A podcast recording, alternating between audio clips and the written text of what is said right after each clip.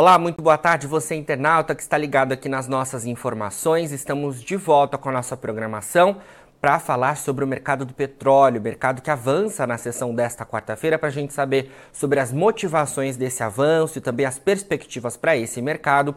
Eu converso agora ao vivo com Flávio Gualter Inácio Inocêncio, que é diretor da Helios Advisory.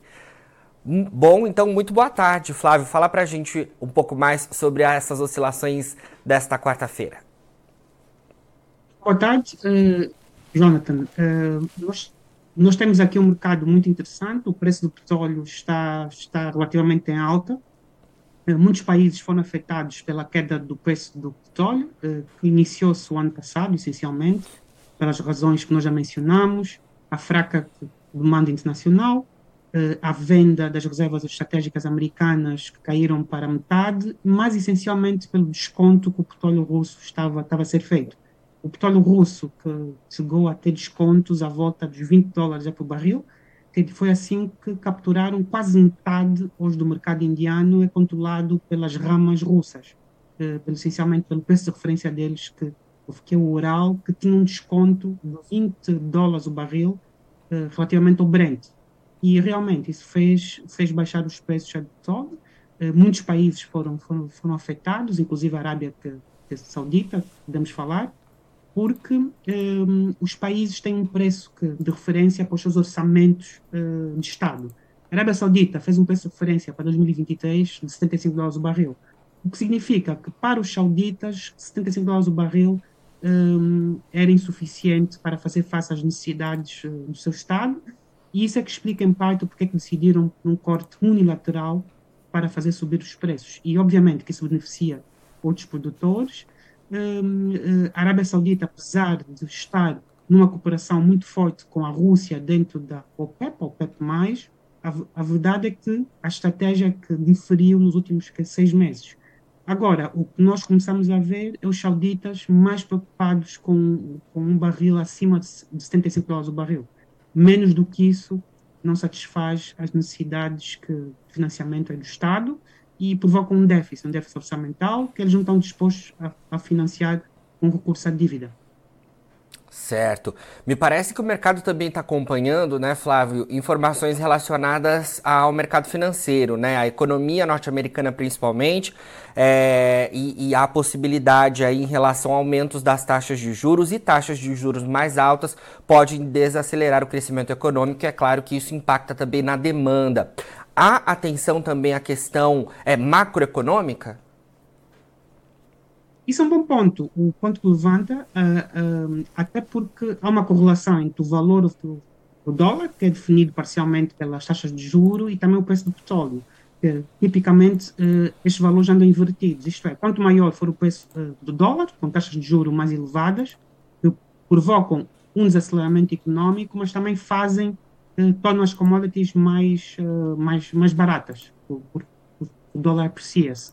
E, e, o que estamos a, e o que estamos a assistir é isso. Nós temos as, as maiores taxas de juros dos últimos uh, 30 anos, 20 eh, anos mais ou menos, 20 anos, uh, desde, desde a administração do Alan Greenspan, dentro do, do Banco Central Americano, que não víamos taxas de juros que, tão altas. Outro aspecto muito importante é relativamente às notícias, relativamente ao consumo americano.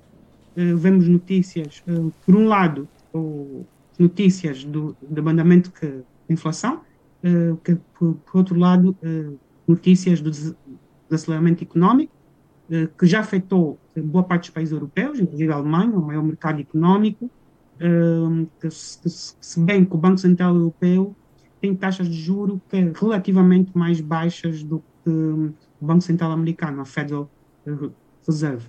As principais notícias que, financeiras que eu chamaria atenção essa correlação invertida entre o valor uh, do dólar e o preço do petróleo uh, e muito bem uh, aumento das taxas de juro. O outro aspecto é também as notícias relativamente à inflação. Aparentemente a inflação baixou significativamente para, para, para os Estados Unidos, o que significa que o Federal Reserve pode não subir tanto as taxas de juro. Vamos ver como é que isto vai como é que isto vai uh, suceder e decorrer. Estados Unidos têm uma vantagem enorme, o que é, existe uma procura internacional pelos, uh, pelos chamados eurodólares, isto é, pelo, pelo dólar a nível, a nível internacional, que é a principal moeda de pagamentos internacionais. Então, a procura por dólar continua muito elevada. E isso é um dos aspectos que também deve ser levado em conta quando olhamos para, para o mercado petrolífero. Flávio, a alta recente né, no, no mercado do petróleo tem sido é, tão expressiva, né? que o Brent, na sessão desta quarta-feira, o Brent, que é um, um né, tipo de petróleo bruto, o Brent ele voltou ao patamar de 80 dólares o barril, algo que não era registrado desde o mês de maio, né? Ou seja, é um patamar bastante interessante. Queria saber, na sua visão, se esse, se esse patamar deve ter sustentação. E a segunda pergunta também envolve o diferencial entre os dois tipos de petróleo, o Brent e o WTI, porque eu tenho acompanhado que nas últimas semanas o diferencial entre os dois tem sido é, expressivo, né? Algo que a gente não, não vinha acompanhando, principalmente no início do ano. Uh, correto. Uh, este diferencial explica-se em boa parte pelo, pelos custos, chamamos os custos de arbitragem, uh, que estão relacionados com o transporte e a, a disponibilidade de recurso junto dos consumidores. Isto é, os Estados Unidos são o maior produtor de petróleo e gás, da par da Arábia Saudita e Rússia, pelo menos de petróleo, são, o que significa que não conseguem vender tanto como, como venderiam se o preço de referência fosse o Brent, isto tem a ver essencialmente com a disponibilidade no mercado. E se descontarmos os custos de, de, transporte, esses preços basicamente equivalem-se, que, que, a tendência é para os preços equipararem-se a nível uh, do mercado internacional e boa parte do mercado que, financeiro é também que é de explorar estas diferenças dos vários tipos uh, de crudo, que obviamente há outros aspectos que têm a ver com o tipo de crudo, da qualidade uh, de, uh, de crudo, se tem mais que sulfúrio ou não, se é um petróleo mais grave ou não, definido pela, pelo American Petroleum Institute. Mas essencialmente isto tem a ver com os custos de arbitragem e a disponibilidade que existe muito maior de petróleo e gás nos Estados Unidos do que, um, do que o preço que referência que é o Brent eh, de, de Londres, que tecnicamente é baseado numa rama petrolífera do Reino Unido no Mar do Norte. Só que este Brent não é o Brent original, mas isso seria tema para outra, outra uh, conversa. Essencialmente tem a ver com os custos de, de, arbitragem e a maior disponibilidade de petróleo relativamente nos Estados Unidos.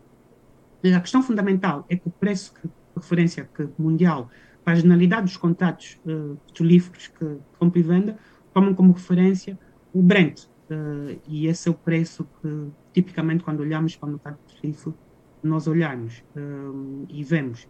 A questão fundamental é que nós temos uma baixa muito significativa nos últimos, diria que, seis meses uh, do preço do petróleo. Para os nossos, um, os nossos ouvintes que terem uma ideia, em julho que, do ano passado, o preço do petróleo andava à volta dos 100 dólares o barril, mais de 100 dólares o barril. Em julho eh, do ano passado. E, e, portanto, é uma diferença muito grande. Isto está relacionado, essencialmente, um, com o choque eh, da demanda, mas também com o choque da oferta, pelas razões que eu expliquei.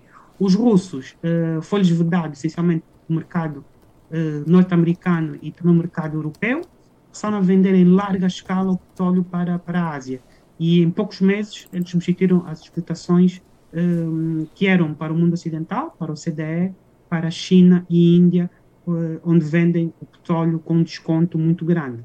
Uh, o, o, Ural, que era o petróleo russo, estava com desconto de 20 dólares.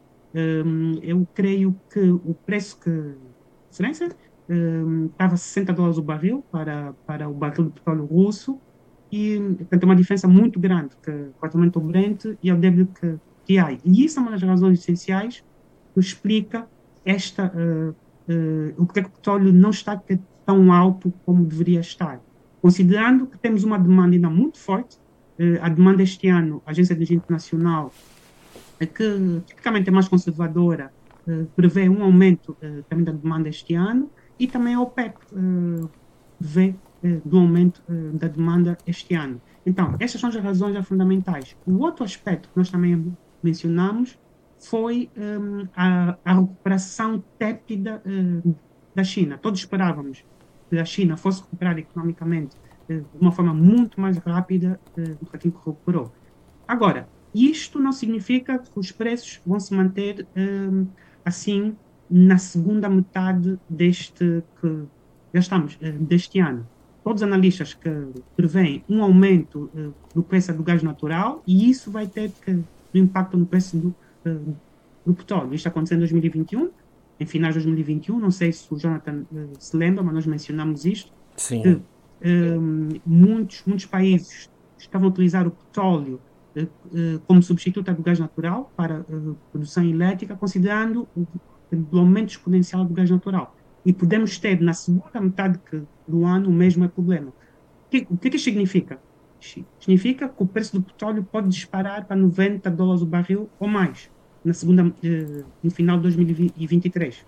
E isto é um dos aspectos que meus analistas estão, estão, estão a considerar. A razão principal eh, foi, sinceramente, o petróleo russo teve um desconto enorme. O último dado que eu vi andava a ser vendido à volta de 59 dólares o barril. O, Urals, eh, referência às montanhas Urais, nós chamamos Urals, que é o preço, o preço de referência russo, que sinceramente é vendido hoje para a Ásia. E o que é que está a acontecer?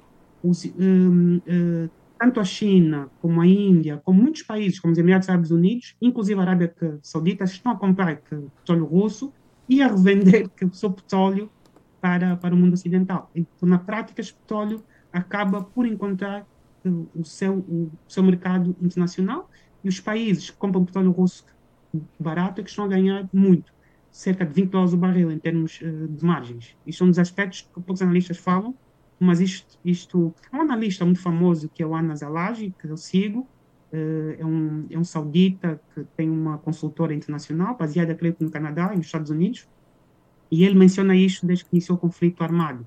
Só que, pronto, as pessoas não olharam muito para o efeito que o petróleo russo teve, teve no mercado, mas a Rússia uh, produz mais ou menos 10% do petróleo mundial.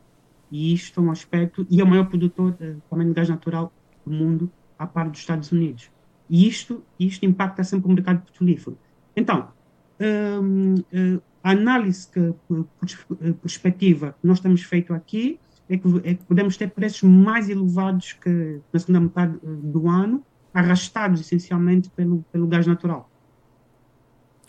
Vamos acompanhar toda essa movimentação, porque de fato, né, nos últimos anos a gente teve esse movimento impactando fortemente o petróleo e é claro que isso chama muito atenção. Flávio, mais uma vez, muito obrigado pela sua entrevista aqui com a gente no Notícias Agrícolas, viu? Tá, muito obrigado eu e continuação, eh, boa tarde, Jonathan. Estamos, estamos ligados, como se diz. Com certeza. Bom, conversamos aí então com Flávio Walter Inácio Inocêncio, que é diretor da Helios Advisory. Bom, a gente também neste momento gostaria de agradecer a você, produtor rural, que enviou a sua história para a gente na premiação da melhor história de um agricultor, que entra agora na sua segunda etapa. A votação já está aberta lá no site Notícias Agrícolas, é só você, vocês acessarem, né? Para terem todas as informações, é claro, escolherem a sua melhor história. No finalzinho desse mês, a gente deve ter a premiação oficial e é claro que você acompanhará todas as informações aqui no Notícias Agrícolas. Bom, a gente também precisa agradecer a uma das parceiras da melhor história de um agricultor, a Singenta. Você já conhece o Acessa Agro? O Acessa Agro é a plataforma de benefícios da Singenta. Nela você ganha pontos através da compra de produtos da marca. São mais de 3 mil itens. Vá agora mesmo acessar o www.acessaagro.com.br e conhecer. Se você é agro, acessa. Nós ficamos por aqui, mas daqui a pouquinho a nossa programação de boletins continua.